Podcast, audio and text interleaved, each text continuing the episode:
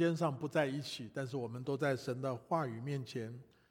我们不单是读他的话，也思想他的话，对今天的你我有什么意义，有什么啊启示？我想大家都承认，二零二零年是历史上很特别，也是许多人生命中间特别的一年。今天是十二月二十七号。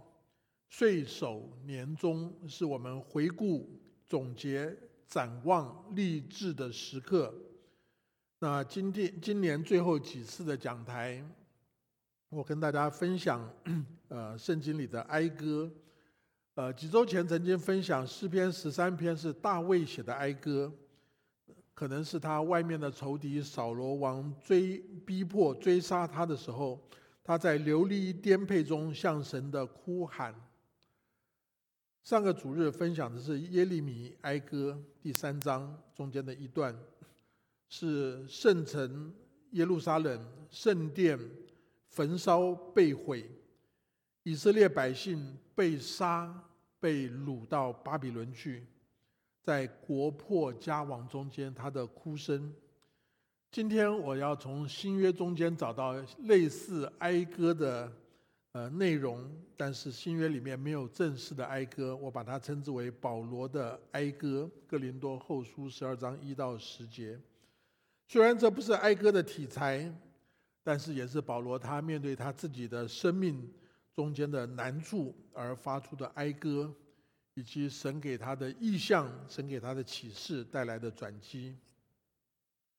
因为神的恩典。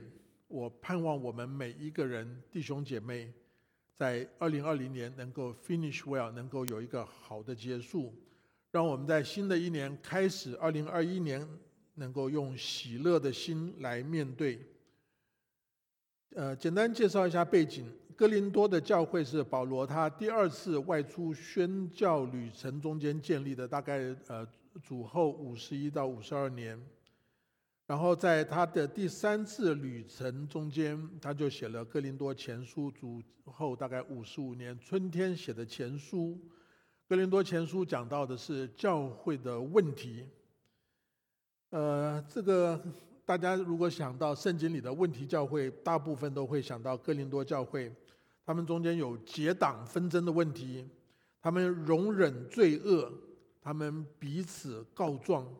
他们男女关系混乱，他们有不正确的婚姻以以及单身的观念，他们妄用或者滥用他们的自由，他们聚会中间没有规矩，他们常常混乱圣餐，常常误用恩赐，他们甚至许多人还不相信复活。保罗在这边讲到的说，呃，他。自夸固然无益，说他是不得已的，所以他要在面对教会困难中间，他要讲到神对他的显现和启示。这是一个保罗所建立的教会，他有为父的心，循循善诱，他也严厉斥责。所以他写了《哥林多前书》是相当严厉的责骂之后呢，他不知道这个教会会怎么样回应，所以他心中有点不安。但是后来他遇到了提多，他的同工提多从哥林多教会带回来这个教会人悔改的好消息，所以就在主后五十五年，在马其顿这个地方写了《哥林多后书》。那前书是讲到教会的问题，后书是讲到侍奉的人。在他安慰之后，可能还听到哥林多教会有一些不悔改、惹是生非的人，所以在哥林多后书的十到十三章，他又是以比较严厉的语气来责备他们。而这个责备中间有一段很特别的经文，提到他人生中间特殊的经历。所以保罗说：“我自夸固然无益，但我是不得已的。”这一段是保罗的自夸，但是是一个不得已的自夸。那我想读圣经，我们一定要把我们自己也放在圣经，或者把圣经放在我们的生活中间。你我今天碰到的错综复杂的状况，那我们来思想保罗的心情。保罗在哥林多前后书书中间说之以理，动之以情，但是到了这边呢，他提到他自己灵性的经历，灵性的经历。他说他要提到说到主的显现和启示，显现就是意象这个字，是保罗他灵命里面最深刻的一个心灵的秘密。可以称之为三层天的启示。刚才景坤已经带大家念了，呃，保罗所描述的三层天的启示。他自称我认得一个在基督里的人，他把自己的名字隐晦起来，啊，没有特别的提出说我怎么样。他说一个在基督里的人，他好像跳出他主观的。描述用一个客观站得远一点来看他自己这个经历，有一点像呃使徒约翰在约翰福音里面自称是主所爱的门徒。那当然，保罗描述他这个第三层天的意象、第三层天的经历，我们可以想到保罗其实见过好几次的意象，最有名的就是他在大马色的意象。在大概呃主后三十五年左右，也就是说，在写哥林多后书之前二十年的时间，保罗信主了，在大往大马色路上去逼迫基督徒的中间，耶稣用大光照着他。啊，这在使徒行传第九章发生的事情，到了使徒行传二十二章，保罗重述一次；到了二十六章，保罗在呃君王面前再重述了一次。所以这个经历呢，是大马色的意象，是他生命扭转，从一个逼迫教会的人到跟随基督的人。我很快的念一下二十二章《使徒行传》二十二章六到十节，保罗的呃回顾。我将到大马色走正走的时候，约在晌午，忽然从天上发大光，四面照着我，我就扑倒在地，听见有声音对我说：“扫罗，扫罗，你为什么逼迫我？”扫罗的回答，我们注意。我回答说：“主啊，你是谁？”他说：“我就是你所逼迫的拿撒勒人耶稣。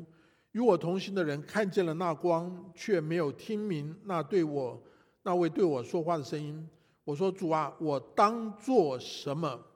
主说：“起来，进大马社去，在那里要将所派你做的一切事告诉你。”所以保罗问了这两句话：“主啊，你是谁？主啊，我当做什么？”他的人生就截然不同了，从一个逼迫教会的，到跟随基督的人。那照着时间的顺序，从呃格林多后书大概主后五十五年往回推十四年，是保罗的三层天印象。大概在主后四十一年，保罗信主六年左右，他在传道还是一个籍籍无名的一个传道者啊。那他描述三层天的意象，意象的内容呢？他没有讲。他说这是隐秘的言语，人不可说的。保罗没有说，我们不知道。但是我猜想，这可能是基督向他启示了耶稣自己，因为保罗之前他有种种呃旧约圣经的装备，最好的拉比呃下面最门下最好的学生。但是是一个逼迫耶稣的人，所以保罗他强调他是亲眼见到复活的基督，而且奉基督的蒙召而传道成为使徒。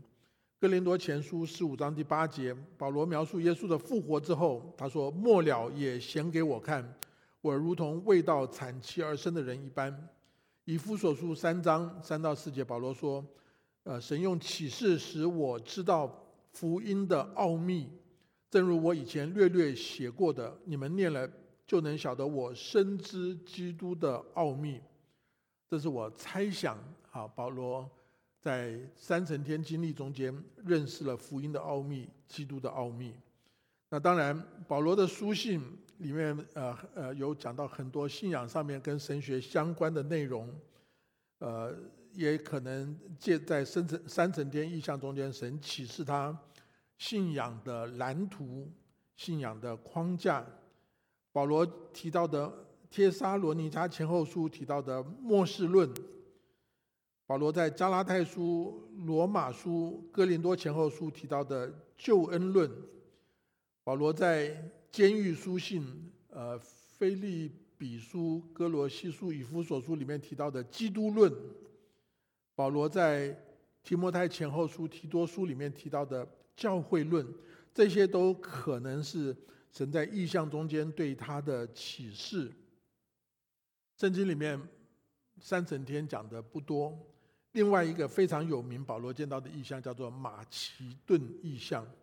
这个时候差不多是呃主后五十年左右，呃保罗的事工转向了哥林多，呃使徒行传十六章里面提到保罗在亚洲在亚细亚的服饰，呃受到这个圣灵的禁止，后来他在梦中神用马其顿人意象向他显现，啊所以保呃圣经上呃使徒行传十六章。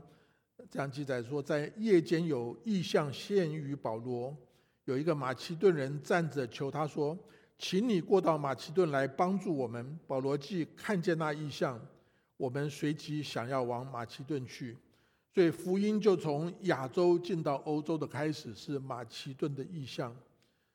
在呃福音进了欧洲之后呢，保罗从呃菲利比往南传。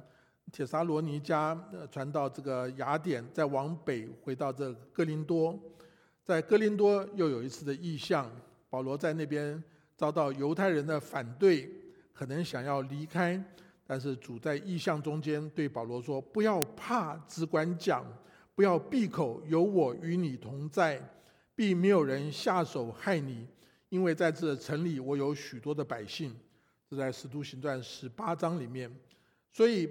这是保罗见到的另外一个意象。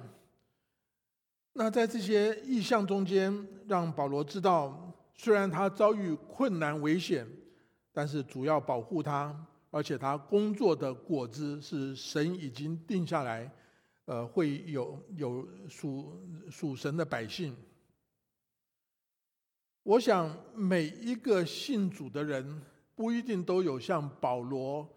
呃，约翰或者彼得种种这个先知使徒所见到的异象，但是呢，我们知道这些异象对于他们的一生、对他们的侍奉有很重要的影响。那所以对保罗来说，这个异象会让他很高兴，神让他看到许多别人不知道的事情。那保罗就说：“为这人，我要夸口；但是为我自己，除了我的软弱以外，我并不夸口。我就是愿意夸口，也不算狂，因为我必说实话，讲真话，不算夸口。但是呢，也不算狂，只是我禁止不说，恐怕有人把我看高了，过于他在我身上所看见、所听见的。我想，对于我们基督徒来说，听见神的声音是很重要的事情。”神会借着圣经对我们说话，圣灵也借着在我们心中微小的声音，借着属灵的长辈、属灵的同伴，生活中间各样的事情给我们感动，也对我们说话。意象比这样子一个呃感动，好像是更特别。意象就是神把他要做的事情，借着声音。借着话语，借着影像、图画，借着梦或者其他的感动来告诉他的仆人、使女。可是今天许多人可能过度的滥用或者误用意象，把他自己心中的愿望提高了层次，扩大了范围，说是从神而来的意象。所以在圣经里面，当我们看到每一个意象，神在那边呃赐给他的仆人的时候呢，神都赐下外外在客观的证人来证实他这个意象是真的。我想圣经大家都记得，在呃埃及的法老王做梦，后来约瑟来帮他解梦。这个尼布贾尼撒，巴比伦王尼布贾尼撒梦中见到异象，但以理来帮他解梦，这是旧约的呃例子。在新约里面，呃，神借的异象，我们才过了圣诞节，神借的异象对约瑟、对玛利亚说话，但是呢，在天使说话之后呢，神让他们看到了施洗约翰的爸爸妈妈撒加利亚跟伊丽莎伯来证实这个异象。在这个呃，耶稣要诞生的时候，神借着东方的博士，借着野地里伯利恒野地的牧羊人来证实这个意象，证实这个婴婴孩是耶稣。甚至当耶稣呃呃出生要进到圣殿里面，呃这种呃呃把它献给呃献给主的时候，又有这个西面跟亚拿在路加福音第二章来印证，所以就是。神所赐的意象，不是主观的经历，一定也有客观的印证在圣经里面。保罗在大马色见异象，被光击倒以后，在城内同时有一个叫亚拿尼亚的人也见了异象，要来证实保罗。彼得见到天上降下来那块布里面充满了呃不洁净的东西的时候，然后呢？哥尼流家的人在《使徒行传》第十章就来寻找彼得，就来敲门，所以这都是意象跟印证相辅相合的这个情形，在圣经里面的记载。我们可能不会有保罗三层天那种荣耀奥秘至高的意象，但是我们应该相信。神对我们人生有他美好、有他独特的计划。如果我们不在乎神对我们的心意的时候，我们过日子就是浑浑噩噩，没有目标、没有方向，存不到永恒，是浪费的一生。但是如果我们相信神在我身上有他的一个。目标有一个责任，有一个事情，神要交托我去做。神的旨意，神的道路高过我们的想想法，我们的路。我们虽然可能不会完全明白神的意思，但是我们应该竭力的去追求，去明白。如果我们要今年 finish well，如果我们人生希望离开的时候觉得哇，这一生过得很好，finish well。我们必须过一个有意向的人生，也就是过一个知道神要我做什么事情的人生。在保罗身上，我们有的时候可以看到一些现象。在今天这段经文，会让我们想到一个问题：为什么在保罗的人生中间有一些意象，他可以公开的讲，跟许多人讲，好像大马色的意象，好像马其顿的意象？为什么三层天的意象过了十四年他都不能讲？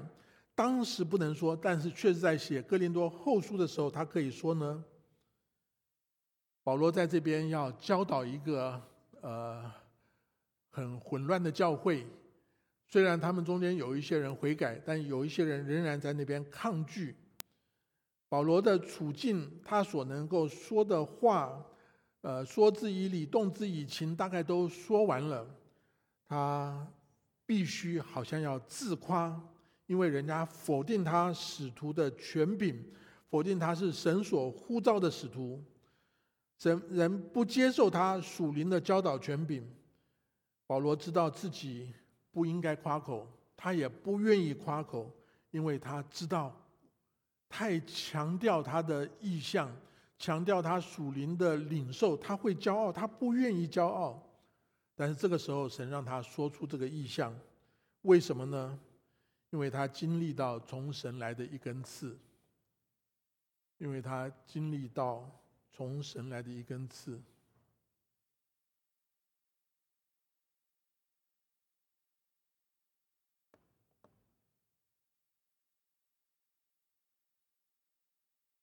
保罗说：“又恐怕我因所得的启示甚大。”对不起，我看不是很清楚。好像跳得太快了。好，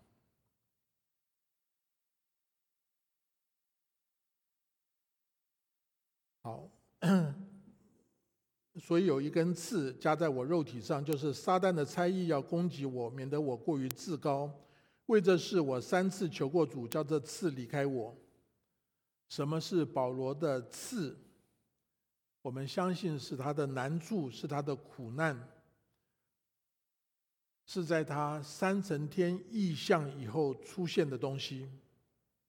这个刺，他从前没有，但当神给他意象以后，神就安排在他生命中间放了一根刺。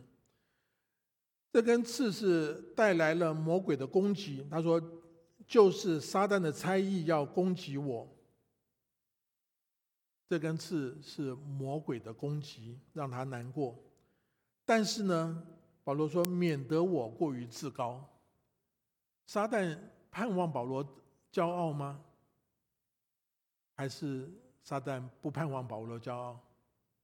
所以，免得我过于自高，应该是神许可的。神不要保罗自高。所以经文中间没有提到这根刺是什么。那我们就从保罗的一生中间有一些的想象。可能是保罗过去的罪行，我想我们都知道，保罗过去是逼迫基督徒的。使徒行传九章二十六节说，扫罗到了耶路撒冷，想与门徒结交，他们却都怕他，不信他是门徒。保罗身上有一个标签，他过去是杀害门徒、逼迫基督徒的。保罗在腓立比书三章六节描述自己，就热心说：“我是逼迫教会的。”可能是他过去的罪变成他终身的一个标签贴在身上，可能是他的个性。我觉得保罗可能是一个个性急躁的人。我我们都记得在呃加拉太书二章十一节，基法彼得到了安提阿，他有可责之处，我就当面抵挡他。保罗这个初出茅庐的这个后生晚辈。去顶撞当时门徒中间的老大，不单对于上面的人他不服，对于下面的人他很严，他很严厉。大家都记得，呃，《使徒行传》十五章讲到他跟巴拿巴的分开，是因为巴拿巴的表弟马可，保罗因为马可以前在庞菲利亚离开他们，不和他们同去做工，就以为不可带他去，于是二人巴拿巴跟保罗。起了争论，甚至彼此分开，所以保罗的个性是比较急躁的。也有很多人认为保罗在大大马色被光照了以后，他的眼睛终身会有一个呃疾病，或者眼睛或者他身体的软弱。所以加拉太书六章描述他亲手写的字是何等的大，眼睛不好，字小了看不见看不清楚，他写的字很大。所以可能是他过去的罪行，是他急躁的个性，是他身体的软弱。当然，我们也知道保罗在侍奉中间被许多人攻击。哥林多前书四章十三节，他描述自己说：“直到如今，人还把我们看作世界上的污秽，万物中的渣滓。”哥林多后书前面一点点十章十节，有人说他的信又沉重又厉害，及至见面却是气貌不扬，言语粗俗。所以许多人不只是犹太人或者外邦人不信主的人攻击他，在信主的人中间，保罗也常受到攻击。那当然，保罗身上也有很多这个爱的伤痕。我想我们记得在罗马书九章里面，保罗说：“我是大有忧愁，心里时常伤痛，为我弟兄，我骨肉之亲。”就是自己被咒诅与基督分离，我也愿意。这位看基督当作至宝，为他丢弃万事的人，但是为了爱，他说与基督分离，我也愿意。加拉太书四章十九节，保罗说：“我小子啊，我为你们再受生产之苦，只等到基督成心成型在你们心里。一个没有爱的人不会受伤，一个有很多爱的人容易受伤。保罗有许多的伤痕。”彼得说：“对耶稣说，他们都会跌倒，我总不会。保罗就在这段经文的前面一点，保罗说：“有谁软弱，我不软弱呢？有谁跌倒，我不焦急呢？”这个爱会不会变成他身上的一根刺？那当然，许多人最喜欢引用的，保罗描述他的肉体，描述他的罪性，在罗马书七章十八节。我也知道，在我里头，就是我肉体之中没有良善，因为立志为善由得我，只是行出来由不得我。保罗说：“我真是苦啊！谁能救我脱离这取死的身体呢？”可能保罗信主之后，就把这个肉体就救我就脱去了，就穿上新人，好像他在书信里面所讲的。但是保罗在。呃，提摩太前书一章十五节，他人生最后，他描述自己在罪人中，我是个罪魁，这是他一生在成圣过程中间的挣扎，会不会也是他的一根刺呢？那当然，有一些人呃，想保罗是一个单身的人，终身未婚，或者是妻子早逝，或者因为他对基督的信仰被妻子家人所遗弃。觉得会不会他这个单身的状况是他的一根刺呢？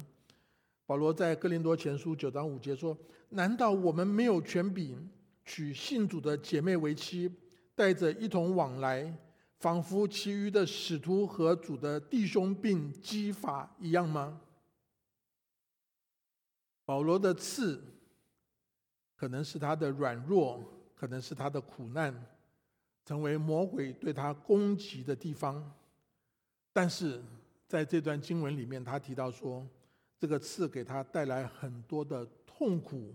他三次求主，主说主没有答应，因为这个刺也成为神恩典能力跟保罗的连接点，成为他的突破点，成为恩典恩典的进入，成为能力的出口。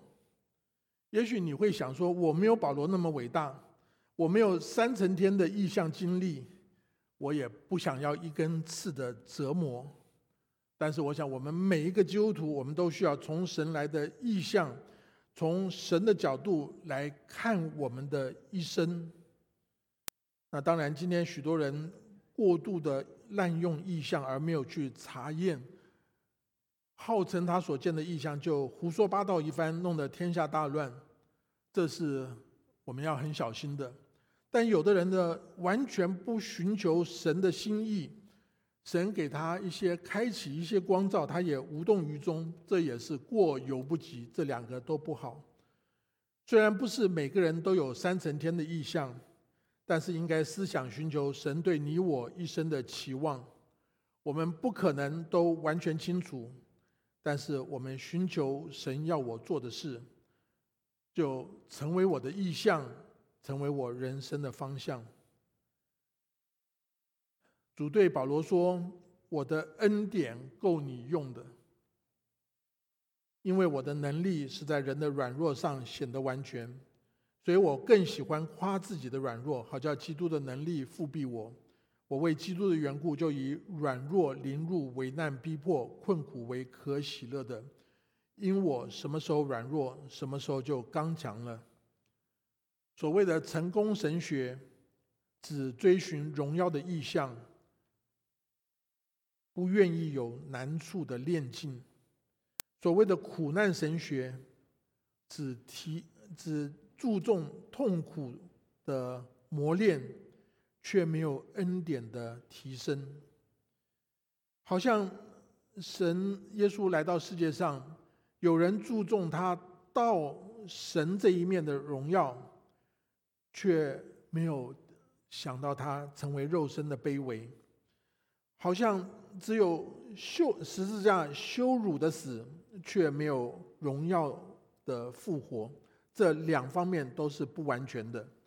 所以我们可以从一根刺来这样想：一根刺是跟三层天、跟意象有关，这是神使用帮助保罗达到神呼召他的意象相关的。如果只是痛苦在折磨你，痛苦没有帮助你在难处中间察觉到神对你的心意，让你更容神一人，痛苦不过是一把，我用现在流行的名词叫做“岁月的杀猪刀”，摧毁你的人生。一根刺和三层天有关，一根一根刺和恩典有关，在一根刺中间，让你渴望。经历基督的恩典，也让你流露出基督的恩典给这你四周的人。一根刺和软弱有关，一根刺显出你我仍然在软弱中间。你知道你的软弱，你在挣扎，你越想要脱离这个软弱吗？刺提醒保罗他是软弱的，但一根刺会带出圣灵的能力。刺。让你放弃抓住自己，把自己交在神的手中，信心交托给神。所以基督徒人生如果没有意向的话，这是我们人生的盲点，我们不会浑浑噩噩的生活过日子。基督徒人生自以为有意向，却落入骄傲自大，这是人生的一种危险。而基督徒人生如果不渴慕珍惜神的恩典，对人也没有恩典，那这是一个堕落的人生。基督徒如果有意向，却陷在软弱中间，没有经历神的能力，这是我们人生中间的困境。而基督徒人生应该成长，就是承认我们的软弱，却不自暴自弃，紧紧的抓住神的恩典。基督徒人人生的喜乐是，虽然我们软弱，依靠神的恩典，却能彰显神的能力。活在耶稣基督的恩典中间，可以抑制三层天意象带来的骄傲；依靠圣灵的能力，可以胜过一根刺的负面影响以及可能的软弱。许多人没有意向，一生随波逐流，一事无成。我们曾经很尊敬的一位美国的传道人，在他的侍奉中间，他就提出说，意向是一个呃服侍神的人最重要的事情。那我们从侧面看到他所服侍的光景中间，他提倡要怎么样领导带领教会，但他自己没有真正的把呃责任权力放出去，最后他的人生中间却。因为行为不检，摔了重重的一跤。注重意向，也需要有从神来的赐。所以，当我们回想圣经所有的圣经人物，雅各有神给他的意向，有神给他的赐；约瑟他的小时候的梦，他后来在做奴仆、做囚犯的时候，神给他的赐。摩西他有那个拯救以色列人的愿望，最后后来在呃米甸牧羊四十年。大卫、耶利米、保罗，教会历史中间的人物，戴德生、宋尚杰，他们都是有意向的人生，也是有次的人生，所以他们能够为主成就大事。圣经中间，从神而来的恩典能力，可以变成人的刚强跟喜乐。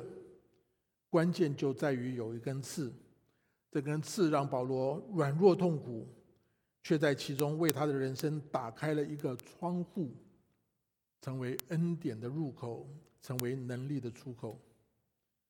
今年教会的主题，我们用的《菲利比书》一章二十七节中间的一段话。让我们有同一心智站立的稳，为所信的福音齐心努力。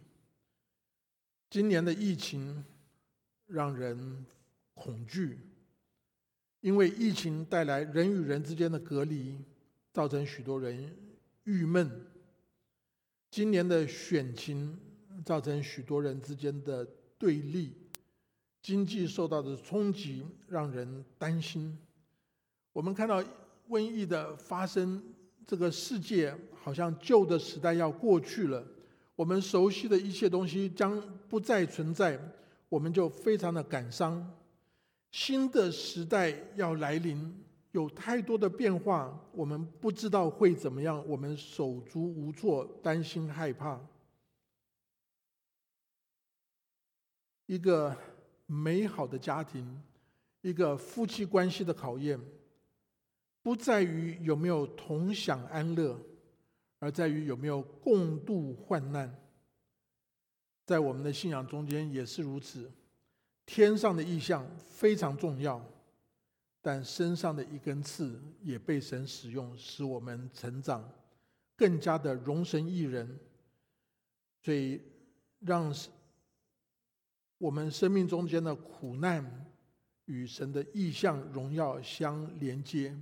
我们就可以从十字架的道路进到复活的大能。怎么样子结束的好？不只是今年，不只是明年，我们的一生要怎么样结束的好？有人列了一个 checklist，列了一个表，我们可以思想一下。在过去的混乱中间，不管因为担忧、害怕或者一些。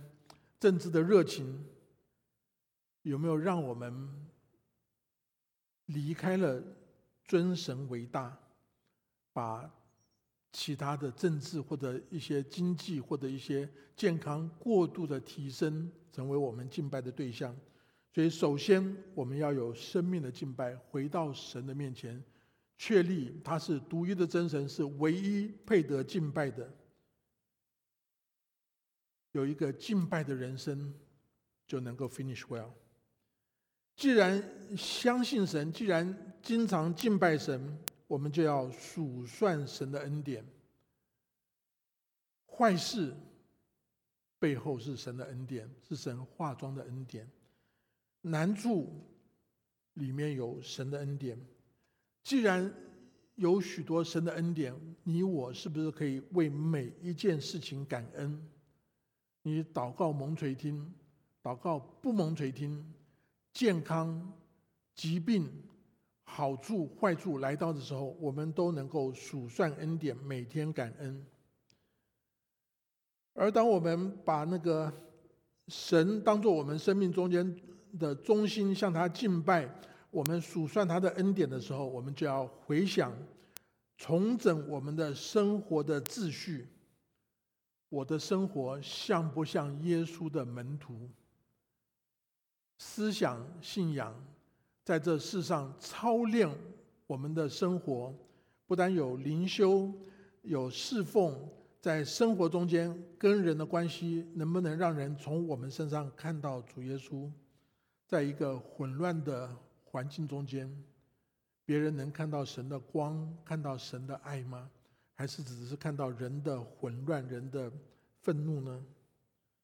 而最重要的是，我们养成常常亲近耶稣的心，爱耶稣的心，在爱里面成长，领受更多的爱，回报更多的爱，流露更多的爱，不只是给可爱的人，给不可爱的人，因为耶稣爱了我们这样一个不可爱的人。求主帮助我们，新年。立下的新愿望是尊神为大，用生命来敬拜他；是数算恩典，每天向主感恩；重整秩序，操练做主的门徒，亲近耶稣，在爱里面成长。盼望这成为弟兄姐妹新年的愿望。这是基督徒应该走的道路。我再重复一遍教会的。二零二一年，我们盼望的主题在《菲利比书》一章二十七节，盼望我们能够同一心智，因为这个世界让我们分裂、撕裂了太多的不同的立场。站立的稳，这个稳是在同一个基础根基——耶稣基督，并他定十字架，是在神的话语、圣经的圣洁的原则上面的基础。然后呢，不单是。呃，站立的稳，而且要动起来，为所信的福音齐心努力。我们很很多的疫情中间，人与人隔绝，福音工作非常的难做。而我们如果没有同心，我们彼此争吵，彼此不同意，更难传扬福音，为主做见证。求主帮助我们，能够同一心志，站立的稳，为所信的福音齐心努力，跟神求意向。主啊，我这一生你要我做什么？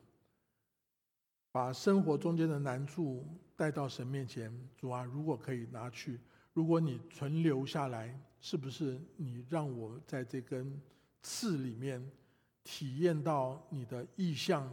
是何等的荣耀，你的恩典是何等的宝贵，你的能力借着我的软弱破碎能够彰显出来。我们一起来祷告，天父，我们向你献上感恩。在保罗分享他人生呃这一个特殊的经历，我们不敢求三层天的意象，我们也不想求一根刺的。呃，痛苦，主，但是我们说，主，我们是你的仆人，你是窑匠，我们是陶土，我们在你手中，求你照你的心意来塑造，给我们恩典，给我们能力，给我们属天的意象，也给我们合你心意的赐。谢谢主，愿这一切都成为我们在你面前。向你最深的祷告，奉耶稣基督圣名，阿门。